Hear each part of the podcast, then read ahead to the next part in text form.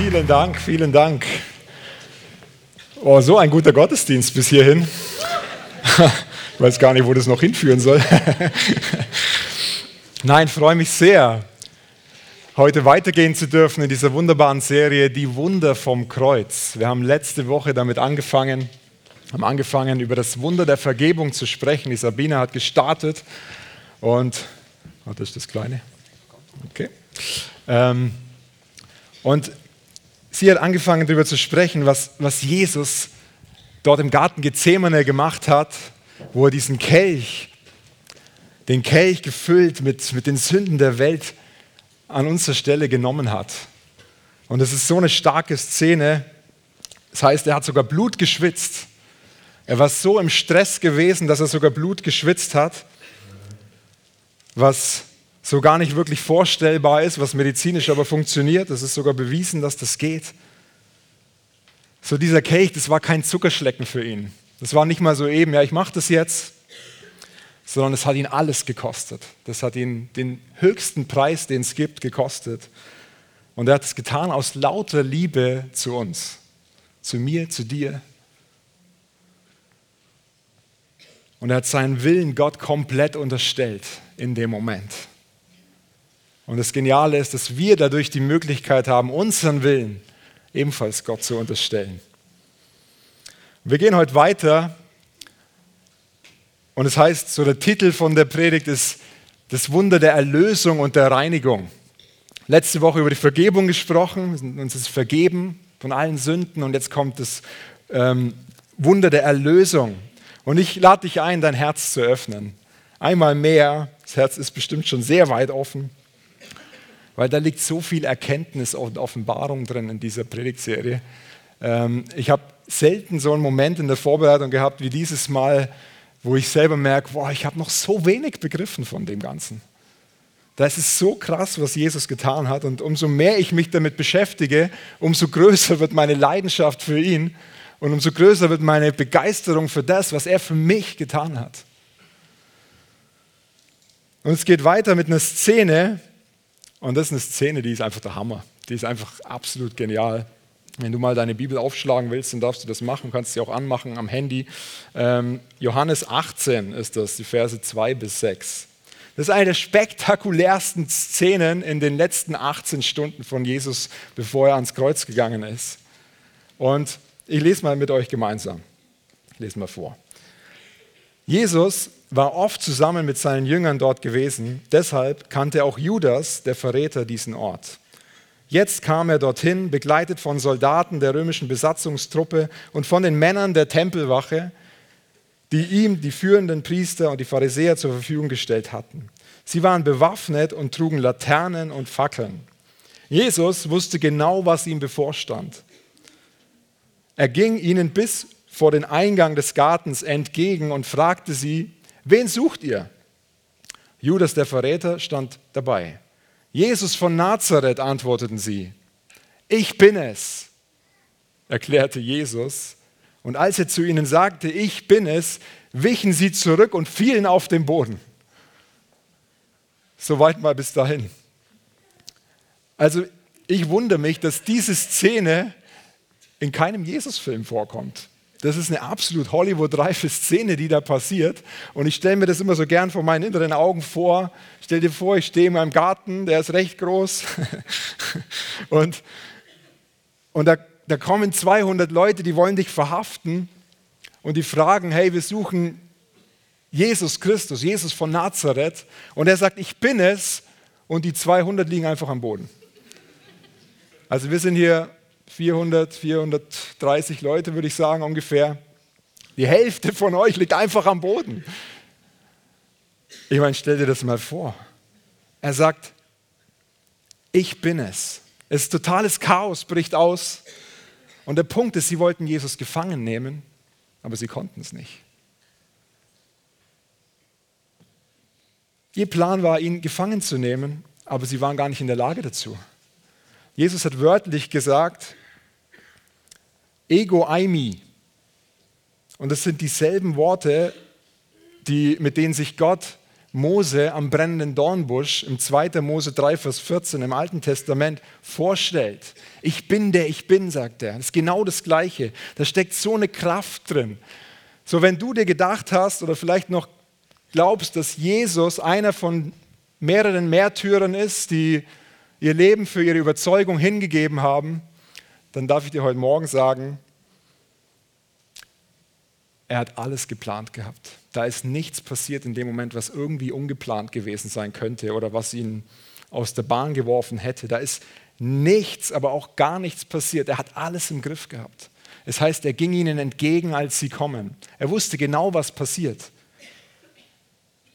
In Johannes 10, 18 sagt er, niemand nimmt mir mein Leben, ich gebe es freiwillig. Ich habe die Macht und die Freiheit, es zu geben und zu nehmen.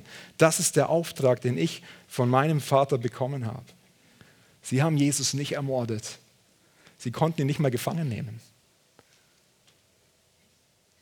Nicht Judas, der ihn verraten hat, einer seiner Jünger, sondern Jesus selber als der hohe Priester hat sich als Lamm, wir haben es gesungen, als Lamm zum Altar selbst hingegeben. Er hat sein Leben freiwillig gegeben. Warum? Weil er dich und mich, weil er dich und mich liebt. Das ist so gewaltig. Das kann man sich gar nicht oft genug vor Augen führen. Aber der Punkt ist, Jesus hatte alles unter Kontrolle. Die Geschichte geht weiter. Und da heißt es, Jesus, äh, Petrus ergriff seine Chance, zog sein Schwert und haut diesem Malchus, das ist der Diener von einem anderen hohen Priester, das Ohr ab. Und Jesus sagt im Vers 11 zu Petrus, steck dein Schwert weg. Soll ich den bitteren Kelch, den mir mein Vater gegeben hat, etwa nicht trinken? Soll ich eben nicht dieses Wunder tun, dass ich mich hingebe, damit jeder einzelne Mensch gerecht vor Gott stehen kann? Und dann heißt es in Matthäus 26, 53, es begeistert mich so sehr. Oder glaubst du nicht, dass ich meinen Vater um Hilfe bitten könnte und dass er mir sofort mehr als zwölf Legionen Engel zur Seite stellen würde? Eine Legion sind ungefähr 6000 Engel. Das heißt, es sind 72.000 Engel. Hey Petrus, glaubst du nicht, dass ich meinen Big Daddy kurz mal anhauen könnte? Und Jesus vollbringt dann das krasse Schöpfungswunder, nimmt dieses Ohr geht zu dem Malchus hin und heilt ihn. Das Ohr ist wieder komplett gesund. Hey, das ist mein Jesus. Das ist dein Jesus. Und ich habe mir gedacht, hey, wie muss es diesem Malchus, der das Ohr abgeschlagen bekommen hat, gegangen sein? So, er, er erlebt, ihm haut einer von Jesus das Ohr ab und Jesus heilt ihn wieder. Und dieser Malchus geht später zurück zum Kaiphas, einem anderen hohen Priester, der sein Chef ist. Das heißt, der Malchus ist ein Diener von dem hohen Priester. Geht zurück. Was muss der ihm gesagt haben? Das steht nicht da in der Bibel, aber ich denke mir so, hey, was geht in dir ab? Du kommst zurück und der heilt dich. Der wird ihm sicher gesagt haben, hey, mach mal ganz halblang. Weil dieser Kaiphas, der andere hohe Priester, der wollte nichts anderes, als Jesus lieber gestern als morgen töten oder als heute. So ist Gott, das ist Jesus. Und dann streckt er den Soldaten seine Hände hin und lässt sich gefangen nehmen.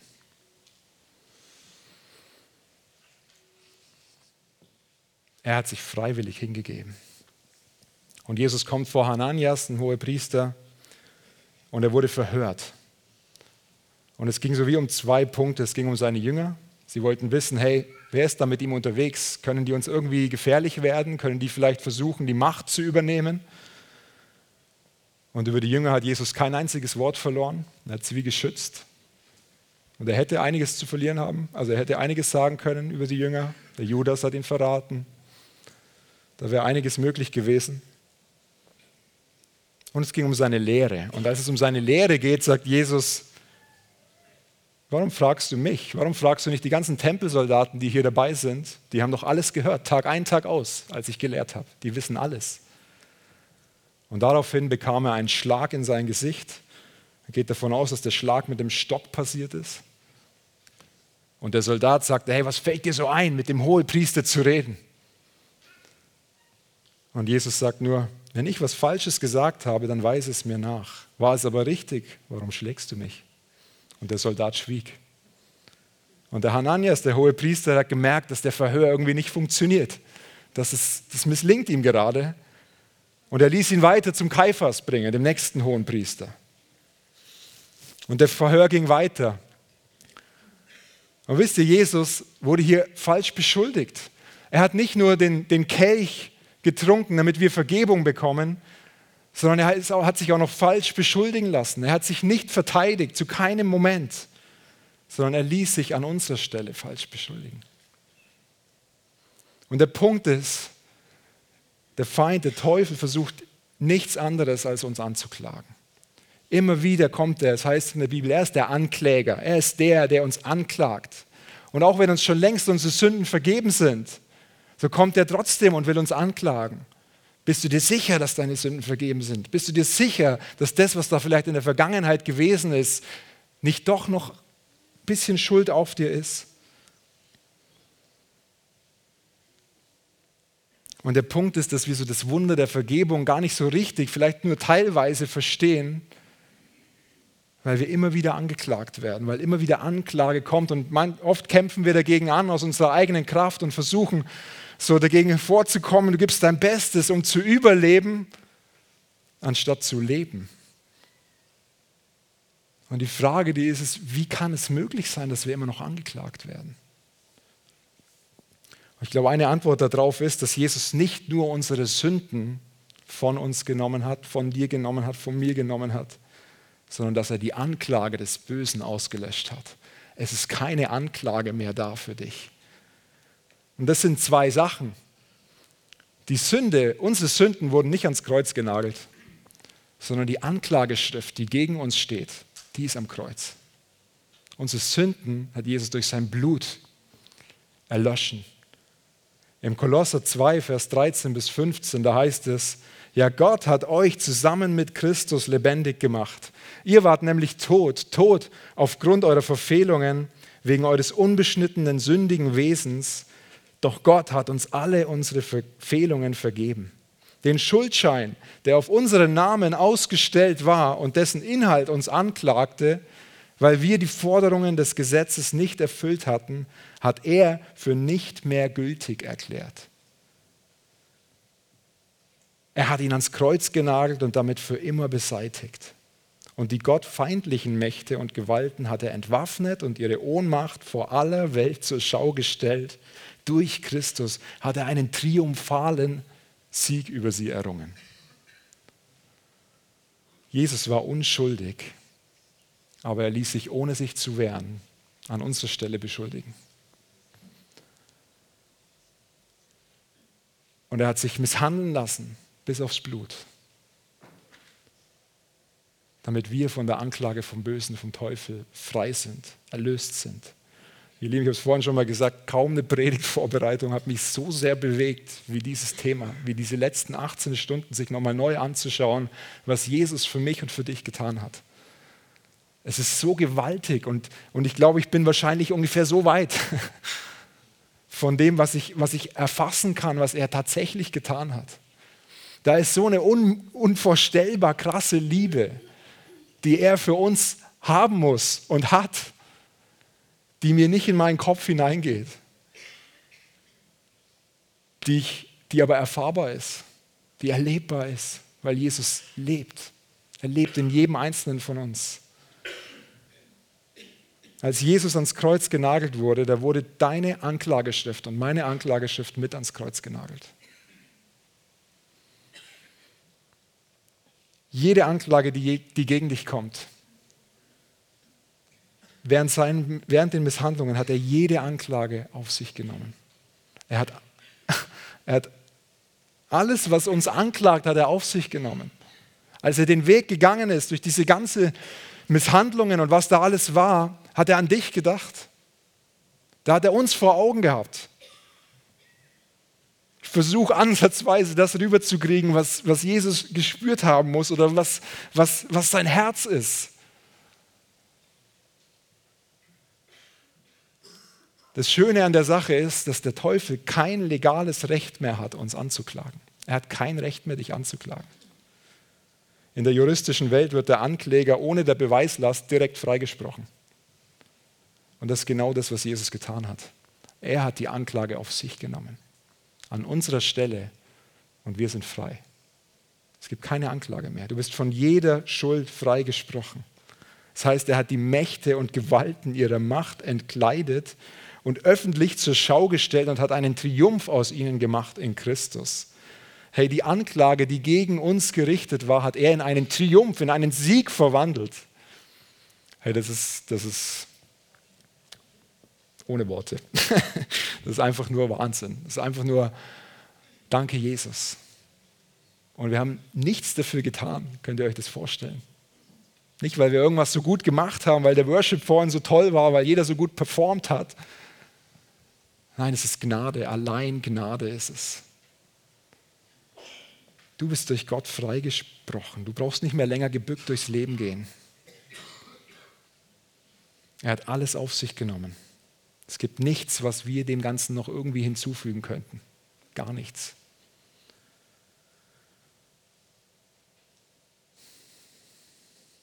Vielleicht fragst du dich jetzt, wie kann ich das Geschenk annehmen? Also wenn das Gnade ist und äh, wie soll das funktionieren? Also muss ich irgendwas tun dafür? Das Einzige, was du machen kannst, ist sagen, Jesus, ich bekenne dir, dass ich ohne dich verloren bin. Ich bekenne dir meine Sünden, das, was ich falsch gemacht habe. Ich gebe es dir, ich gebe es dir ans Kreuz. Du hast es am Kreuz, die Anklageschrift getragen. Alles, was gegen mich kommt, gebe ich dir. Und ich möchte ab jetzt mit dir gehen. Reinige du mich, heile du mich da, wo ich es nötig habe. Du kannst es laut aussprechen, Herr Jesus, du bist für mich. Ich glaube, dass du für mich am Kreuz gestorben hast und dass du mir meine Schuld wegnimmst, dass du den Tod besiegt hast. Er ist auferstanden. Er ist ja nicht da hängen geblieben, sondern er ist auferstanden. Und das Geniale ist, er wird dich nie wieder verurteilen. Er wird dich nie, wird irgendwas gegen dich kommen. Römer 8,1 heißt es, müssen wir denn noch damit rechnen, verurteilt zu werden? Nein, für die, die mit Jesus Christus verbunden sind, gibt es keine Verurteilung mehr. Halleluja. Keine Verurteilung mehr. Jesus gibt weiter und ist dann bei dem Kaiphas und es ist der zweite Verhör. Es wird das zweite Mal angeklagt, er wird in dem Verhör misshandelt, er wird erniedrigt, er ist vor dem Hohen Rat, das sind 72 Menschen, 72 Leute, die aus den Sadduzäern und den Pharisäern äh, bestehen. Und die Sadduzäer, das sind so die, die Adligen, die, die ähm, man nennt sie auch Opferpriester, so reiche und gebildete Männer waren das. Und Jesus hat ihnen vorgehalten, an vorher, also schon früher, dass Huren und Zöllner eher ins Reich Gottes kommen als sie. Also ihr könnt euch vorstellen, die waren jetzt nicht unbedingt so ganz gut auf ihn zu sprechen. Und das zweite waren die Pharisäer. Und die Pharisäer, das waren die ganz frommen. Die sind eigentlich aus einer Erweckungsbewegung entstanden, aber die haben sich irgendwann entschieden, dass, dass sie die Gebetsriemen immer breiter gemacht haben, damit sie, damit sie mehr gesehen werden. Sie wollten gesehen werden. Und sie haben auch entschieden, wer überhaupt würdig gewesen ist, in, den, in die Synagoge ähm, hineingelassen zu werden. Und Jesus verglich sie mit weiß getünchten Gräbern, die von außen schön waren, aber von innen voller Totengebeine. Auch sie waren nicht allzu gut auf ihn zu sprechen. Und da gab es wie diese Gerichtsverhandlung mit diesen 72 Personen. Und die ganze Gerichtsverhandlung war eigentlich eine Farce, weil es war von vornherein festgestanden, dass Jesus zum Tode verurteilt wird. Während der Verhandlung wurde Jesus misshandelt, ihm wurde ins Gesicht gespuckt. Zur damaligen Zeit war ins Gesicht spucken mit das Schlimmste, was passieren konnte. Es war sowas von entwürdigen, hat Verachtung, Beleidigung äh, ausgesagt. Sein Gesicht wurde ihm während der Verhandlung verbunden und er wurde geschlagen. Sie haben ihn gefragt, hey, jetzt prophezei uns doch, wer, wer hat dich denn geschlagen? Wir können uns nur ansatzweise vorstellen, was da abging. Ihm wurde sein Bart ausgerissen. Ich habe mir jetzt seit ein paar Monaten einen Bart wachsen lassen und meine kleine Tochter, die ist sechs Monate und wenn die so ins Gesicht langt, die zieht da richtig dran. Das tut auch weh, aber das ist im Vergleich zu dem wahrscheinlich ein Witz. So, er hat da auch wieder geblutet. Und in Jesaja 50, Vers 6 wird das auch schon prophezeit im Alten Testament. Meinen Rücken habe ich hingehalten, als man mich schlug. Ich habe mich nicht gewehrt, als man mir den Bart ausrissen. Ich hielt ihre Beschimpfungen stand, verdeckte mein Gesicht nicht, als sie mich anspuckten. Jesus blutete einmal mehr. Und der Kaiphas, der hohe Priester, wollte ihn unbedingt zum Tode verurteilen. Das Problem war nur, dass er bisher noch nicht irgendwie was in der Hand hatte, ihn verurteilen zu können. Und er fragt ihn, dieser Kaiphas, ein weiteres Mal, bist du der Messias, der Sohn von Gott? Und Jesus antwortet, du sagst es. Von nun an werdet ihr den Menschensohn an der rechten Seite des Allmächtigen sitzen sehen und ihr werdet sehen, wie er auf den Wolken des Himmels kommt. Und der Kaiphas heißt es, er explodierte vor Wut. Er zerriss sein Gewand, so hat ihn das aufgeregt und schreit, hey, was brauchen wir überhaupt noch Zeugen? Das ist Gotteslästerung, was der hier macht. Und dann haben sie ausgesprochen, dass er sterben muss. Jesus hat das Wunder der Vergebung erwirkt. Er hat auch das Wunder der Erlösung von der Anklage bewirkt. Und er hat auch das Wunder der Reinigung von unserem Gewissen es kann, es kann vorkommen, dass du, ich weiß nicht, wie es dir geht, dass du, dass ab und zu mal dein Gewissen sich meldet und sagt, hey, damals, da war noch das und das. Es kann auch durch Träume sein, dass wir Dinge immer wieder träumen, die eigentlich schon längst erledigt sind. Dinge, die uns richtig wehtun. Man fühlt sich schuldig. Ich weiß nicht, ob du das kennst. Du weißt eigentlich, dass dir vergeben ist, dass du Erlösung von der Anklageschrift empfangen hast, aber dein Gewissen klagt dich irgendwie trotzdem an. Immer wieder kommen diese komischen Bilder, diese schrecklichen Bilder hoch. Die Träume hören nicht auf.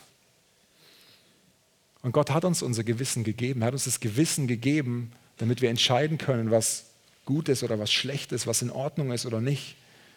Und durch Sünde, durch schlechte Entscheidungen, durch, durch Dinge vielleicht, die in der Vergangenheit passiert sind, da tut unser, unser Bewusstsein oder unser Gewissen stumpft wie ein Stück weit ab.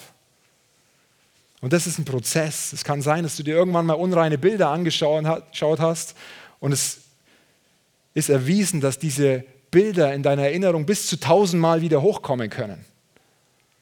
Bis zu tausendmal kommen diese Bilder wieder hoch und du willst sie eigentlich loswerden, aber es klappt irgendwie nicht. Ich möchte euch eine Geschichte erzählen. Eine Geschichte, auf die ich letzte Woche gestoßen bin. Und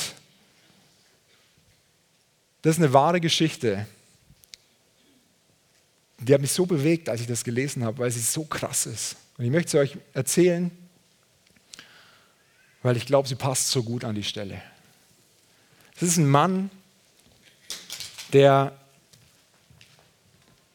zweifacher Mörder ist, zwei Menschen umgebracht hat, über 105 oder 148 Straftaten begangen hat und es ging so los, dass die Ärztin, als er ein kleiner Junge war, über ihm ausgesprochen hat, zu seiner Mutter gesagt hat, dieser Junge, am besten, sie kriegen kein zweites Kind, weil dieser Junge wird sie ihr Leben lang belasten. Dieser Junge ist zu 100% geistig behindert. Der wird nie sprechen können, der wird nie richtig laufen können. Der Mensch saß jetzt in einem Interview und ist kerngesund. Aber das wurde ausgesprochen. Das trieb die Mutter bis dahin, dass sie ihren Sohn ausgesetzt hat, dass sie es nicht mehr gepackt hat.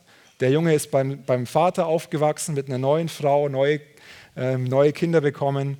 Und der Vater war ein sehr jähzorniger Vater. Und der Vater hat, wenn er seinen Sohn erzogen hat, ihn entweder im Keller erzogen oder im Wald draußen, damit man die Schreie nicht so laut hört.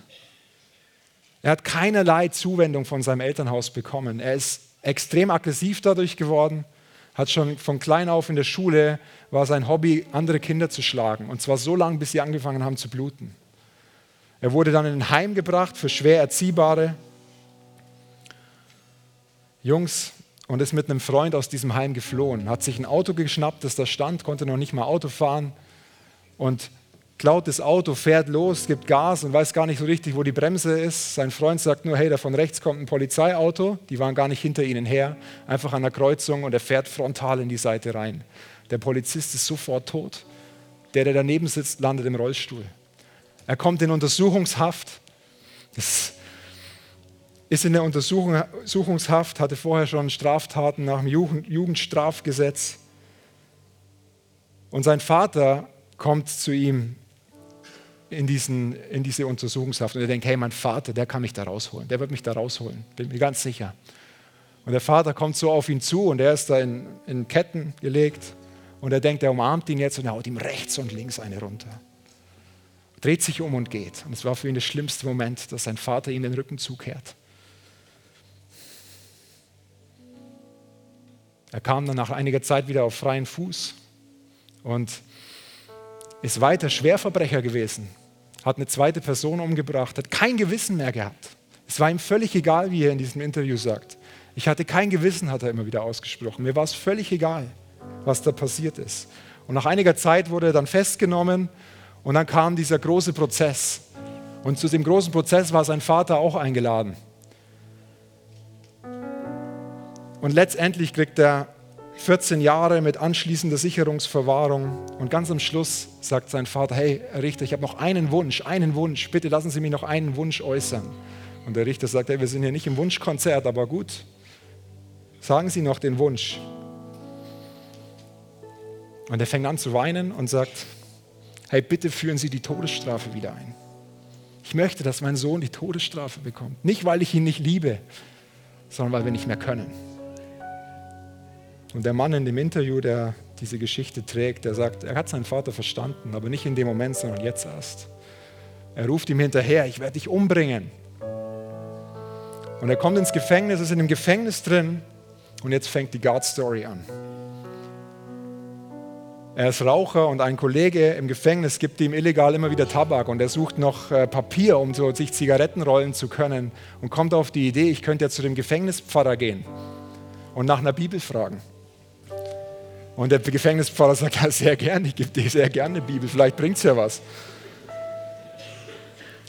Und wisst ihr, was er macht? Er schlägt die auf der ersten Seite auf, reißt die erste Seite raus, liest die Vorder- und die Rückseite, macht vier kleine Vierecke und fängt an, sich die Zigaretten zu drehen.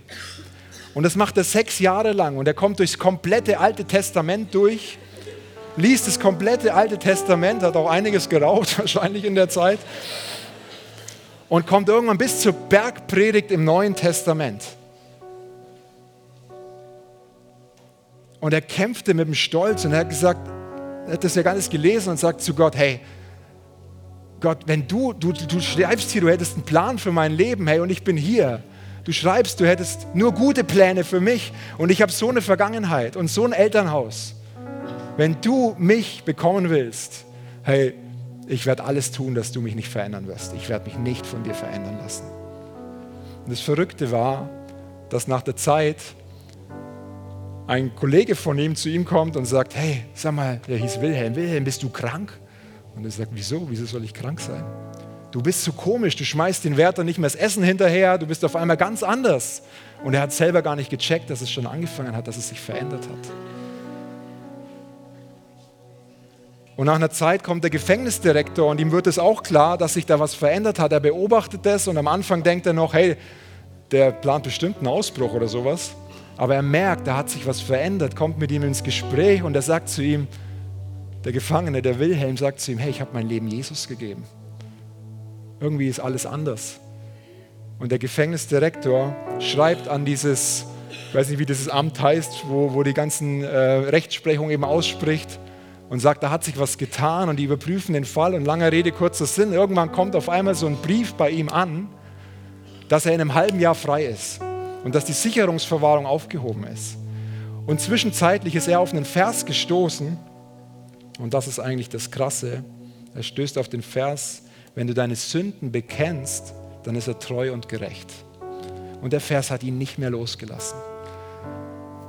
Und er bekommt diesen Brief, dass er jetzt in einem halben Jahr frei ist. Und in dem Brief stehen drin, dass über 100 Anklagepunkte fallen gelassen worden sind. Aber er weiß, dass er jedes Mal schuldig gewesen ist.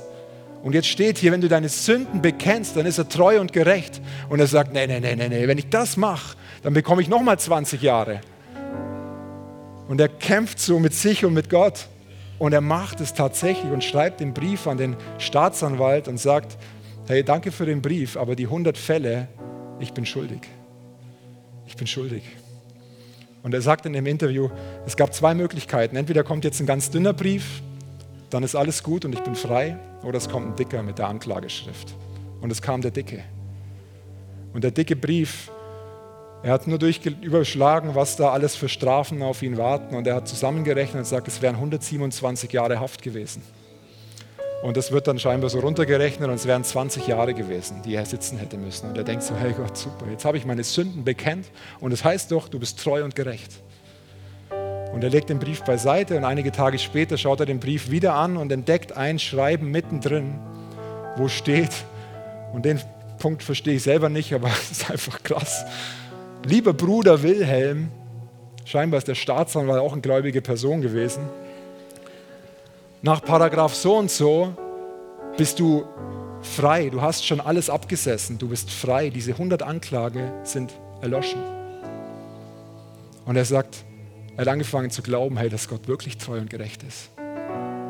Und er kommt raus aus dem Gefängnis, sitzt mit einer Familie zusammen, die ihn eingeladen haben. Und diese Familie ist die Familie von dem Polizisten, den er überfahren hat. Und die haben fünf Kinder. Und er hat, er hat ihn überfahren und die sitzen zusammen und irgendwann checkt er, dass, dass das die Familie ist. Und er sagt, ich bin der, der euren Vater geraubt hat, der deinen Ehemann geraubt hat. Aber ich hab, bin Christ geworden und ich weiß, ich möchte euch um Vergebung bitten. Es tut mir so leid. Und die Frau steht auf, umarmt ihn und sagt zu ihm, seit der Tod passiert ist, haben wir nicht aufgehört für sie zu beten, dass sie Jesus Christus kennenlernen. Das ist Jesus. Der Mann hat sich seine 148 Straftaten, jede einzelne als Trophäe tätowieren lassen in der Zeit, weil er war stolz drauf. Der Mann ist geheilt worden von der Anklageschrift. Und er hätte allen Grund, jeden Tag zu sehen, hey, da, da, da, da, was hast du alles getan? Und jetzt ist mir bewusst, dass hier drin nicht 20, hoffentlich nicht 20 Mörder drin sitzen oder sowas oder Schwerverbrecher, aber weißt du, ich habe mir überlegt, was gibt es für Punkte bei mir und ich hab, bin auf eine witzige Story gekommen, die mich aber, die mir, die mir richtig wehgetan hat. Als die Emily, unsere größte Tochter, ein Baby war, ganz klein, habe ich ihr das erste Mal die Fingernägel geschnitten mit so einem Clipser und habe ihr vorne ein Stück von der Haut abgeschnitten. Hey, und ich, ich wäre am liebsten im Boden versunken. Ich habe mich richtig angeklagt für so eine Lappalie im Vergleich zu dem, was ich euch gerade erzählt habe. Aber es gibt Punkte, die klagen uns immer wieder an. Und Jesus ist dafür gestorben. Er ist dafür gestorben, dass unser Gewissen gereinigt ist. Er ist dafür gestorben, dass du ein Leben in Freiheit führen kannst. Er hat unsere Sünden, all das, was wir nicht verdient haben, er hat alles auf, auf sich genommen, damit wir frei sein können. Und wenn du noch nie Ja zu Jesus gesagt hast, wenn du noch, nie, noch nicht in einer persönlichen Beziehung mit ihm bist, hey, dann kannst du die Kraft vom Wunder des Kreuzes in Anspruch nehmen heute Morgen. In Jeremia 31, Vers 34, da heißt es, denn ich werde ihre Schuld vergeben und an ihre Sünde nicht mehr denken. Gott kann an die Sünde nicht mehr denken. Das Wort das heißt im Hebräischen Zakar und das bedeutet, er hat das Vermögen, nicht mehr daran zu denken, es nicht mehr aufzurufen und es besteht einfach nicht mehr in Gottes Gedankenwelt. Und das Geniale ist, durch den Heiligen Geist haben wir auch die Fähigkeit, dass er unser Gewissen reinigt und dass diese Gedanken nicht mehr hochkommen, sondern dass sie weg sind.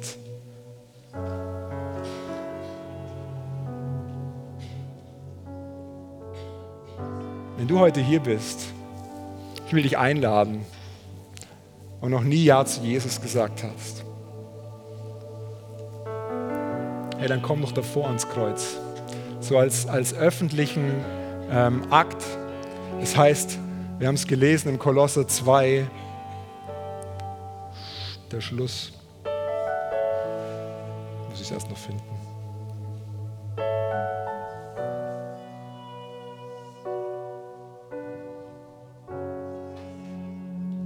Er hat die Mächte und Gewalten ihrer Macht entkleidet und öffentlich zur Schau gestellt. Und er hat einen Triumph aus ihnen gemacht in Christus. Weißt du, dieses Bekennen, öffentlich aufzustehen und einen Schritt davor zu machen, ist, dass du den Feind öffentlich zur Schau stellst. Wenn dich das betrifft, hey, dann komm doch jetzt nach vorne und das Ministry-Team wird auch gerade jetzt nach vorne kommen und gerne für dich beten. Gerne mit dir noch ein paar Sachen erklären.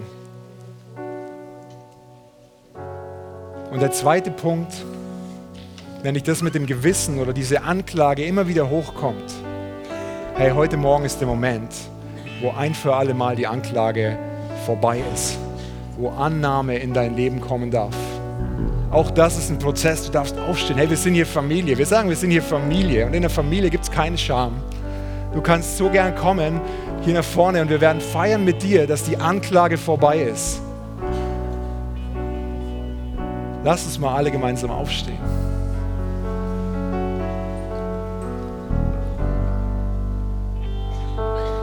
Jesus, wir lieben dich und wir ehren dich und wir danken dir von ganzem Herzen, dass du die Anklageschrift ans Kreuz genommen hast, dass die Anklage vorbei ist,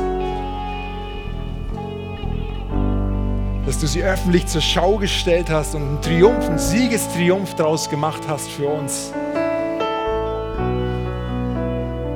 Jesus, ich bete, dass du gerade jetzt die Herzen berührst, jeden Einzelnen da, wo, wo, wo vielleicht Träume oder Gedanken oder das Gewissen immer wieder dir Dinge hochbringt, dass heute Morgen der Moment der Reinigung ist, der Heilung davon, der Wiederherstellung.